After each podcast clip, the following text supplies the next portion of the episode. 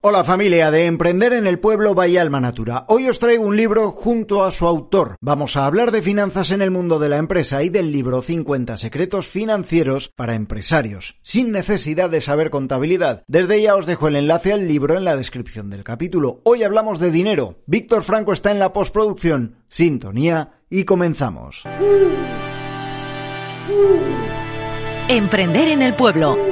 Vive y trabaja donde siempre has querido. Todos los lunes, a partir de las 8 de la tarde, Emprender en el Pueblo, en tu plataforma de podcast favorita.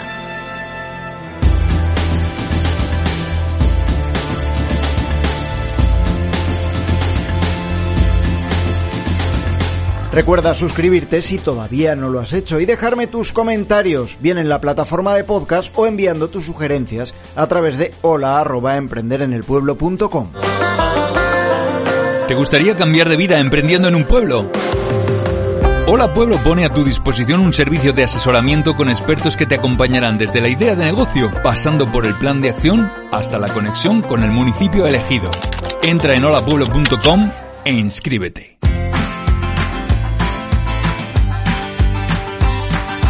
Nuestro invitado de hoy se llama Miguel Ángel Lacoma y se dedica a ayudar a pequeñas y medianas empresas a ser más rentables. Ha escrito un libro donde ha recopilado su experiencia con sus clientes. Así que nos puede servir de mucho en nuestra trayectoria como emprendedores. Además de los 50 secretos financieros para empresarios, le podréis encontrar en su podcast llamado Secretos Financieros. Así que vamos a conocer a Miguel Ángel Lacoma. Miguel Ángel Lacoma, ¿qué tal? ¿Cómo estás? Hola Pablo, muy buenas. Gracias por venirte a emprender en el pueblo. Hoy vamos a hablar contigo de finanzas para emprendedores, para montar negocios, pero también tienes tu podcast y también tienes un libro, que es por el que nos conocimos, que es 50 secretos financieros para empresarios y me gusta mucho el subtítulo Sin necesidad de saber contabilidad. Cuéntales a nuestros oyentes quién eres y qué cosas haces porque te estás posicionando muchísimo en la divulgación acerca de todo lo que tiene que ver con el mundo de las finanzas. Miguel Ángel Lacoma es un ingeniero agrónomo frustrado.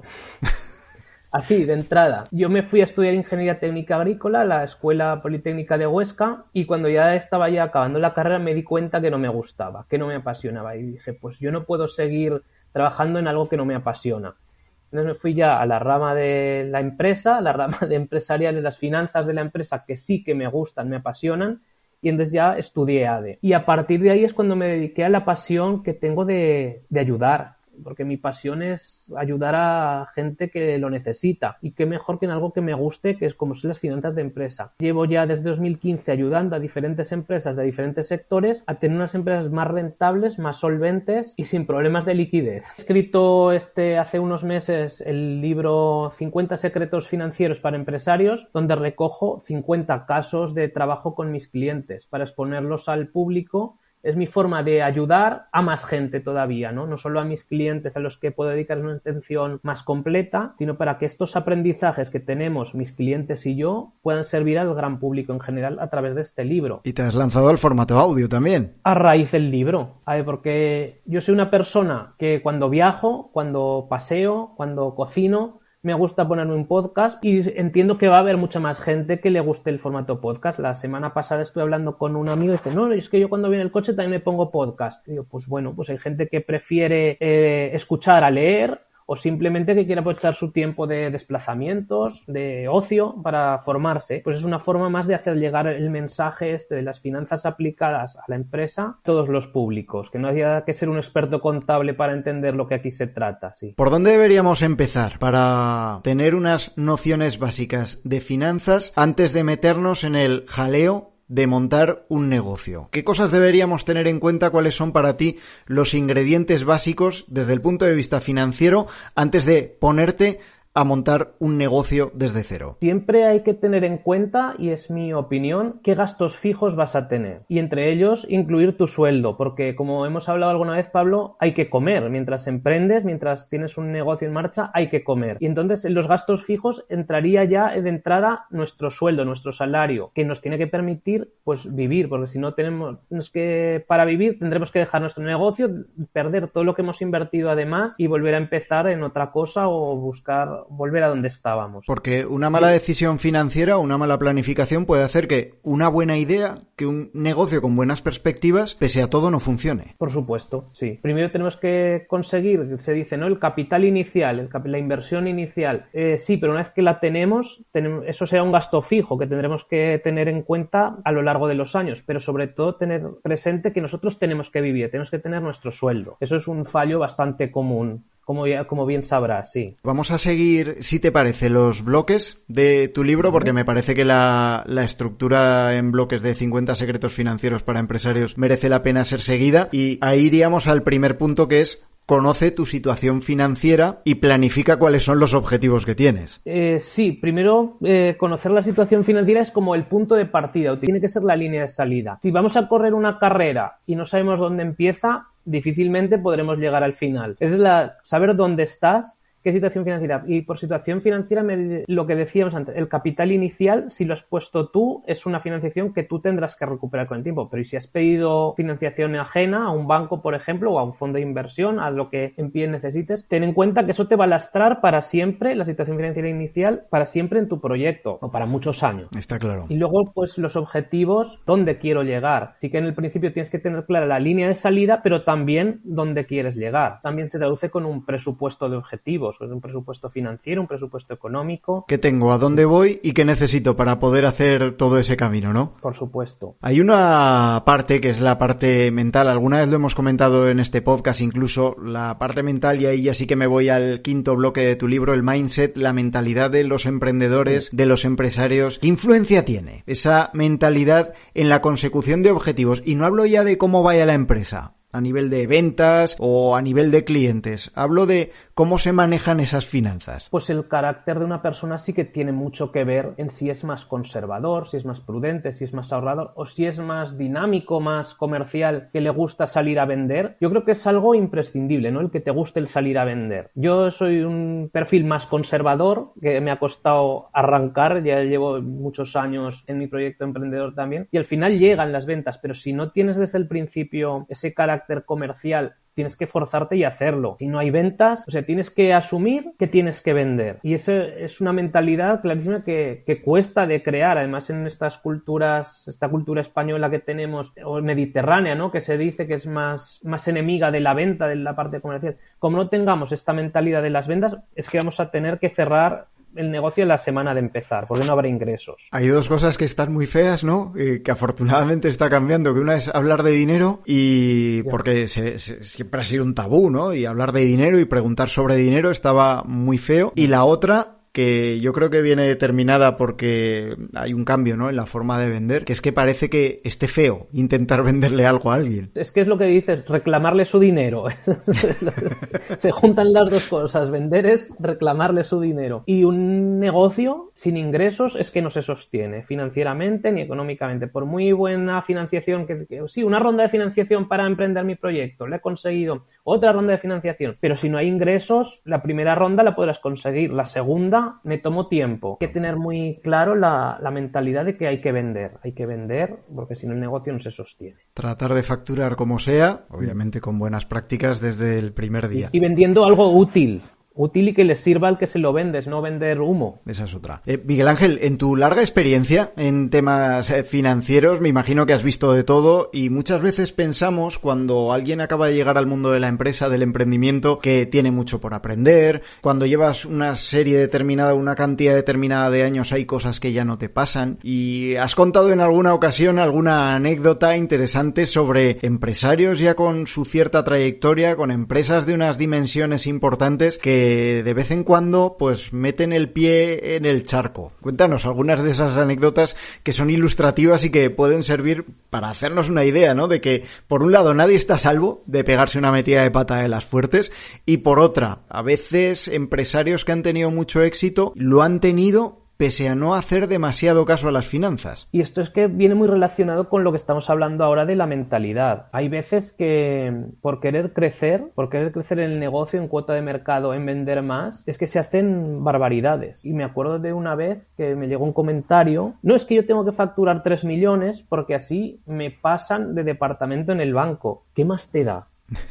¿Qué más te da que te atienda una persona u otra? Si lo importante es que te, cada venta te genere un margen para poder pagar tus gastos fijos. No es que tengas que vender 3 millones. Si te llegas a 2.900 y estás suficiente, pues es suficiente, no te refactures cosas para que te trate otra persona en el banco. Si es que da igual, si es que el, servicio del banco te lo van a dar igual, ¿sabes? Aunque te entiende una persona o otra. Es pues por eso yo he visto gente que se esforzaba en aumentar la cifra de ventas. Más burocracia, más papeleo, más gestión de IVAs, operaciones vinculadas entre empresas, que esto siempre puede ser muy peligroso de cara a inspecciones de Hacienda. Sí, que muchas veces medimos a las empresas por la facturación que son capaces de conseguir y a lo mejor una empresa que facture la mitad o la tercera parte no es descabellado pensar que podría estar generando mayor cantidad de beneficios. Sí, sí. De hecho, conozco empresas que reduciendo su cifra de ventas han aumentado su beneficio. ¿Por qué? Porque se centran en sus clientes rentables. Los que te aprietan para conseguir un mejor precio, pues igual es que no es tu cliente objetivo. Hay una parte también del bloque número 5 de tu libro, Miguel Ángel, que es un poco mantener la distancia con la empresa. Y esto, cuando hablamos de emprendedores o hablamos de autónomos, ostras, creo que es muy difícil. ¿Cuál es tu planteamiento o cómo lo ves tú o qué podrías recomendar tú? Porque al final nuestra empresa somos nosotros. Somos los que damos la cara con los clientes, somos los que hacemos las compras.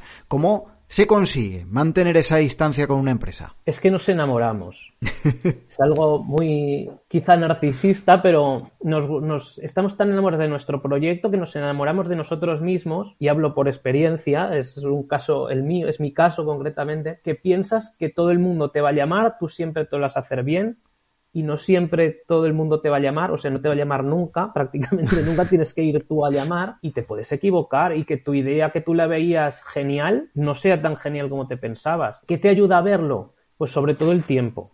El tiempo te ayuda a ver que dices, es que llevo aquí un mes y no he hecho nada, no he facturado nada, no he vendido nada. La gente de tu entorno esto es un arma de doble filo, la verdad, porque una crítica puede ser buena porque te hace la realidad, pero una crítica también te puede hundir. Una de una persona cercana de tu entorno y te puede hundir y una crítica temprana pues puede hacerte abandonar el proyecto. Hay que intentar darle perspectiva a todo, temporal, en el espacio, ¿no? Verte, intentarte verte desde fuera qué estás haciendo, y si sobre todo es sostenible lo que estás haciendo. ¿Cómo se plantea en ese día a día el decir voy a ver las cosas desde fuera cuando al mismo tiempo Miguel Ángel nos cuesta mucho recibir una crítica, asumirla y sacar la parte de enjundia, la parte que es importante de esa crítica, porque muchas veces yo me encuentro con personas a las que les cuesta mucho reconocer cualquier fallo o ver su realidad de manera objetiva, y a mí al primero. Cuesta tanto que al final hasta que no te llevas el primer tortazo es que no te das cuenta de que lo que estás haciendo no funciona. Y a veces es lo que te hace darte cuenta, porque si muchas veces no aceptas las críticas de los demás, cuando tu proyecto es una cosa y tú eres otra, son cosas completamente diferentes, que tendrán puntos en común, pero son cosas diferentes. Y esto empieza porque te gusta tanto una cosa que tú te quieres dedicar a, al 100% a, a este proyecto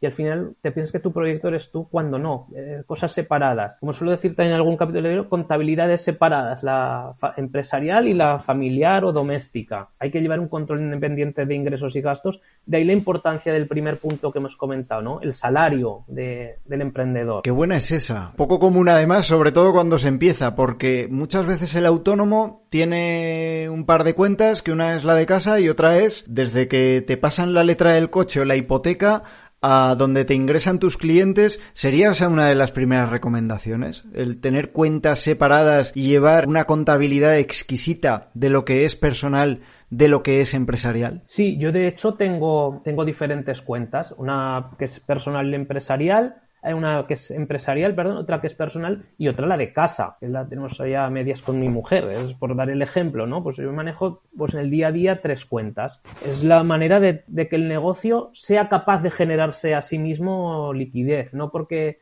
tú te dejes de comer tres días tu negocio vaya mejor. Eso que no sea una trampa. Cuentas separadas, pues sí, yo lo hago y sí, lo recomiendo. Sí que también puede tener un mayor coste porque los bancos te quieran cobrar por tener más cuentas, porque si no tienes la bonificación de las comisiones porque no domicilias la cuota de autónomos o porque los impuestos la tienes y no coinciden en todas las cuentas, todos los requisitos que te quieren poner, pues a lo mejor tiene un coste, pero yo creo que vale la pena asumir esas comisiones del banco. Para, tener, una, contabilidad.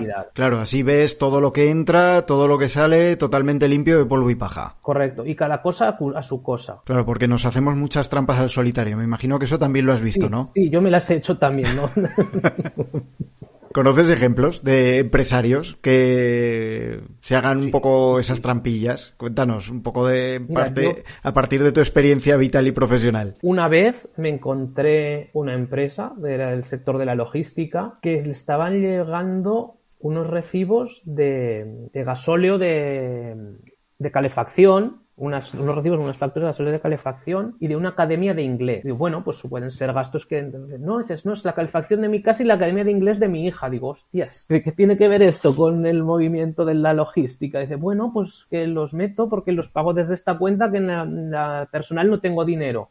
Yo creo que es lo más salvaje que he visto, ¿no? Que la hija no estaba vinculada a la empresa, era estudiante y le estaban pagando los estudios con la cuenta de la empresa. Y además es gasto fijo, lo que te decía antes, es un gasto fijo que cada mes caía, cada mes caía. Y a la hora de hacer planificación financiera, pues nos distorsiona todo. Distorsiona todo tener un gasto que, que no se corresponde con la actividad. Claro, luego viene Hacienda y te dice, eh, majete. eso ya tendrá, sí, otros problemas. Además de los fallos en la planificación, vendrá Hacienda y querrá saber que esto no es deducible, te dirá. ¿Qué cosas, teniendo estos puntos de partida, teniendo claro qué es lo que hay que hacer, por dónde arrancamos, el tema de las cuentas separadas, lo fundamental que es la mentalidad, ¿cuáles deberían ser los ingredientes para el éxito de esa persona que emprende un negocio? ¿Se busca la asesoría? ¿Aprende a hacérselo uno mismo? ¿Un híbrido de las dos cosas? Pues tomaría la opción del híbrido, ya que me has dado a elegir, es la opción del híbrido. ¿Por qué? Porque hay que saber delegar, no tenemos que ser Juan Palomo, y una de las primeras formas de delegar es las tareas administrativas y nosotros nos podemos centrar en nuestro cuerpo del negocio, ¿no? Pero no hay que dejar coger la carpeta con las facturas, llevarlas a la asesoría bueno, que yo lo hago, ¿eh? Yo cojo la carpeta con las facturas y las llevo a mi asesoría y ellos se encargan de hacer las liquidaciones de, de, impuestos, de IRPF, de todo, ¿vale? Pero este es un paso. Tú tienes que tener tu libro de facturas, de gastos, de ingresos, ir controlando mes a mes qué está pasando. Esto no es obligatorio. Lo de hacer los impuestos sí es obligatorio. El libro de facturas, pues seguramente te lo hagan también en la gestoría, porque es obligatorio es una obligación legal que hay que cumplir, ¿vale? Si no, mucha gente ni eso haría, me imagino pero nosotros tendremos la obligación moral con nuestro negocio de llevar un control. Es que tenemos que saber cómo ganamos el dinero. Si no lo sabemos, es que no sabemos si estamos actuando bien o actuando mal. Igual estamos en un gran proyecto que nos apasiona, pero no nos deja rentabilidad. Y si no llevamos nuestro control no lo sabemos, porque de entrada la gestoría no va a saber de qué proyecto es cada factura y aunque lo sepa, pues es muy raro que te llamen, oye, que en el proyecto este no, no estás funcionando, no tienen los medios que tenemos nosotros para clasificar nuestras facturas, saber de qué, de qué cosas son. Por eso es importante. Gestoría bien, porque hay que delegar, pero el control es nuestro. Tenemos que saber lo que está pasando. O sea que eres partidario de delegar y, y no ser Juan Palomo en ese sentido. Si se quiere hacer, se puede hacer. Yo conozco gente que son autónomos como yo y se hacen ellos sus liquidaciones, incluso si tienen empleados hacen sus nóminas, pero yo los impuestos no, no me los hago. Yo cojo mi carpeta, pero sí que sé cada cliente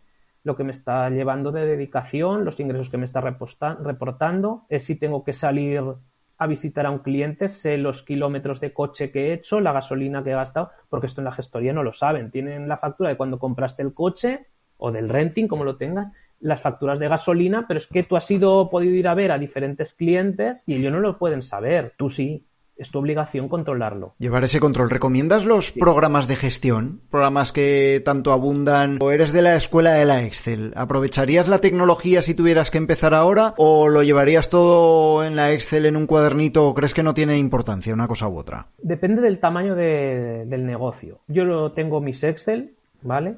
Ya está. Pero si hay que hacer facturas, se puede coger un programa de facturación si hay que seguir el control, pues estupendo. A mí me gusta mucho el Excel, pero lo manejo bastante bien y yo tengo, pues claro, pues no solo tengo solo un registro de facturas, tengo mis gráficos, mis de barras, de, de pastel, de líneas, porque me gusta, me gusta trabajar el Excel y entonces yo pues me, me, lo, me lo he hecho porque es un hobby también para mí, ¿no? El, el Excel, pero ya eso ya depende de la voluntad de cada uno. Eh, mucho mejor, más seguridad puede darte un programa de gestión, porque un Excel, una plantilla, te la puedes montar mal tú y tenerla siempre mal porque no te das cuenta y el programa de gestión se supone que ya viene testeado, probado, corregido Miguel Ángel, para quien se haya quedado con ganas de más acerca del mundo de las finanzas aplicadas a la empresa, al emprendimiento, Recuérdales a nuestros oyentes el título del libro. Voy a dejar el enlace también en, las notas de descripción del capítulo y recuérdanos también dónde encontramos tu podcast. Pues el libro se llama 50 secretos financieros para empresarios y está en la venta en Amazon, ¿vale? Está en mi página web eh, miguelangelacoma.com, pero lo que hay es un enlace directamente a Amazon, solo se vende en Amazon. Y el podcast, pues para qué variar, se llama Secretos Financieros. Es un podcast que va a ser un apoyo, un complemento a los capítulos que se tratan en el libro y que está en Evox y luego también está en alguna plataforma más, pero la, matriz la tengo en Evox. Está en Apple Podcast, Google Podcast, Spotify y en YouTube también, pero la matriz está en Evox. Sensacional, Secretos Financieros, ese podcast de Miguel Ángel Lacoma que también os dejo en las notas de este capítulo. Miguel Ángel, ha sido un placer charlar contigo, conocer estos secretos financieros para empresarios, bajado a la tierra de las finanzas de alguien que se monta un negocio, incluso las finanzas domésticas. Muchísimas gracias por estos minutos. Gracias a ti, Pablo, un placer. ¿Quieres compartir tu proyecto? ¿Tienes algo que contarnos? Escribe a hola arroba emprenderenelpueblo.com o búscanos en Instagram, Facebook o Twitter y no te pierdas nada. Si te ha resultado interesante, recuerda dejarnos tu reacción, recomendación, comentario o comparte si crees que este Emprender en el Pueblo de hoy puede ayudar a alguien. A partir del próximo lunes a las 8 de la tarde tendrás en tu plataforma de podcast favorita una nueva entrega de Emprender en el Pueblo Bayalma Natura. Sed felices. Adiós.